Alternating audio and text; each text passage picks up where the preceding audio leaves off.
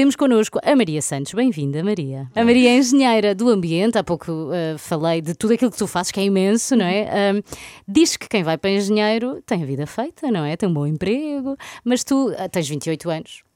Sentes que a tua profissão faz com que tenhas menos dificuldades do que as pessoas, uh, as outras pessoas da tua idade?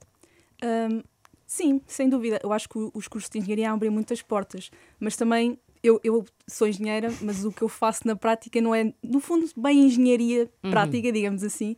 Um, mas eu acho que sim, que o curso abre muitas portas, mas depois também temos que pensar aquilo que realmente queremos fazer no dia a dia e temos que nos sujeitar muitas vezes a, ao mundo empresarial e se calhar ah. na parte de ambiente, e eu uhum. fui para ambiente porque gosto muito desta parte e por acaso tinha Uh, tinha jeito para a matemática, digamos assim, pareceu que foi assim um, um match made in heaven. Uh, mas sei que há muitas pessoas que pensam que as engenharias então têm a vida feita. Mas é garantido, não é? Às vezes não, não é bem assim. Quais são as principais dificuldades que tu tens no teu dia a dia? No meu dia a dia, bom, na área que eu trabalho, diria que é o, trazer a urgência de se agir na questão das alterações uhum, climáticas, uhum. Que, é, que é aquilo que eu me foco, uh, e de chamar a urgência para a ação aos nossos decisores políticos, aos nossos. Uhum. Uh, Tudo acontece muito devagar, não é? Exatamente. E nós, enquanto jovens, portanto, falamos hoje em dia muito das questões de ansiedade e, e, acho que a saúde mental também é um, é um tópico importante para trazer nesta realidade dos jovens, uhum. para, para, a minha geração, mas sobretudo para a geração dos que vêm atrás. E a questão das alterações climáticas é sem dúvida o hot topic uh, da Sem saúde dúvida. mental.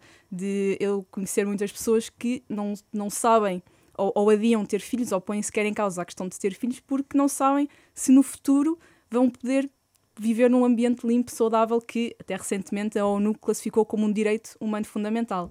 E, e sequer portanto... se vai haver mundo, não é? Para, para ter esses filhos. Bom, é assim, mundo vai haver. Aqui um dado, um dado animador, parte do Galrão. É... Não, desculpa, é porque às vezes também faço essa reflexão, não é? Mas eu acho que mais importante é esta reflexão de o planeta vai continuar aqui sim, sim, nós é que não. Exatamente. Exato. É mais uma questão de. Mais rapidamente desaparecemos nós e, e, o planeta reinventa-se. Uh, sendo uma área tão importante para o futuro, que políticas, assim, de repente, é que tu mudavas para ajudar ou para facilitar a vida dos jovens do nosso país? Do nosso país. Um, sim, podes pensar, podes pensar é. globalmente, mas assim, Exato. começando por aqui. Eu, eu não vou entrar em políticas específicas, mas vou lançar um desafio aos nossos decisores políticos de terem coragem política em pensar em políticas que hoje em dia podem não ser tão, tão populares, populares ou ganhar uhum. pontuações, mas que uh, no longo prazo é o que é preciso para a nossa geração. E acho que hoje em dia ainda falta muito esta parte de pensar holisticamente em uhum. políticas, não só de ambiente, porque falava-se da questão da habitação, Exato. da questão está de... Está tudo ligado. Está é? tudo ligado. E, por exemplo, podemos pensar que políticas de mobilidade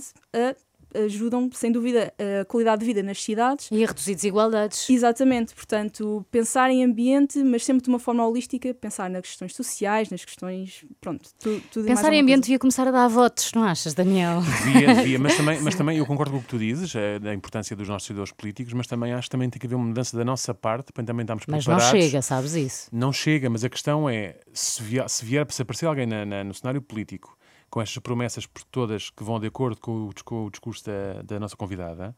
Uh, e não fizer nada na prática sobre aquilo que é ocorrente, que as pessoas estão sempre sim, a queixar-se dos impostos e por aí sim, fora, sim. ninguém não vai ter votos quase nenhum, não é? Portanto, nós, também, nós próprios também temos que começar a pensar a médio e longo prazo e não no imediato. Sim, mas enquanto cidadãos, acho que claro. cada um de nós, não, é? independentemente de estarmos na política ou de sermos claro. engenheiros do ambiente. Sim, claro enquanto cidadãos, eu diria que o, o desafio que eu lanço é juntarem-se às mobilizações, porque. Uhum essa questão de nós sabemos que é muito, muito bonito dizer que sim, vamos cumprir, mas que na prática não acontece. Então, cabe-nos a nós, enquanto cidadãos, também juntarmos ou, ou mobilizarmos nesses espaços políticos Sim. e exigir realmente que cumpram as promessas que fazem. Para que os decisores políticos percebam Exatamente. que também nós estamos eh, conscientes e queremos muito que a mudança aconteça. Muito obrigada, Maria. Obrigada. Obrigado. Conferência em nome do futuro, os desafios da juventude é já esta quinta-feira no CCB. Conheça o programa e inscreva-se em rr.sab.pt. O acesso a esta conferência é gratuito.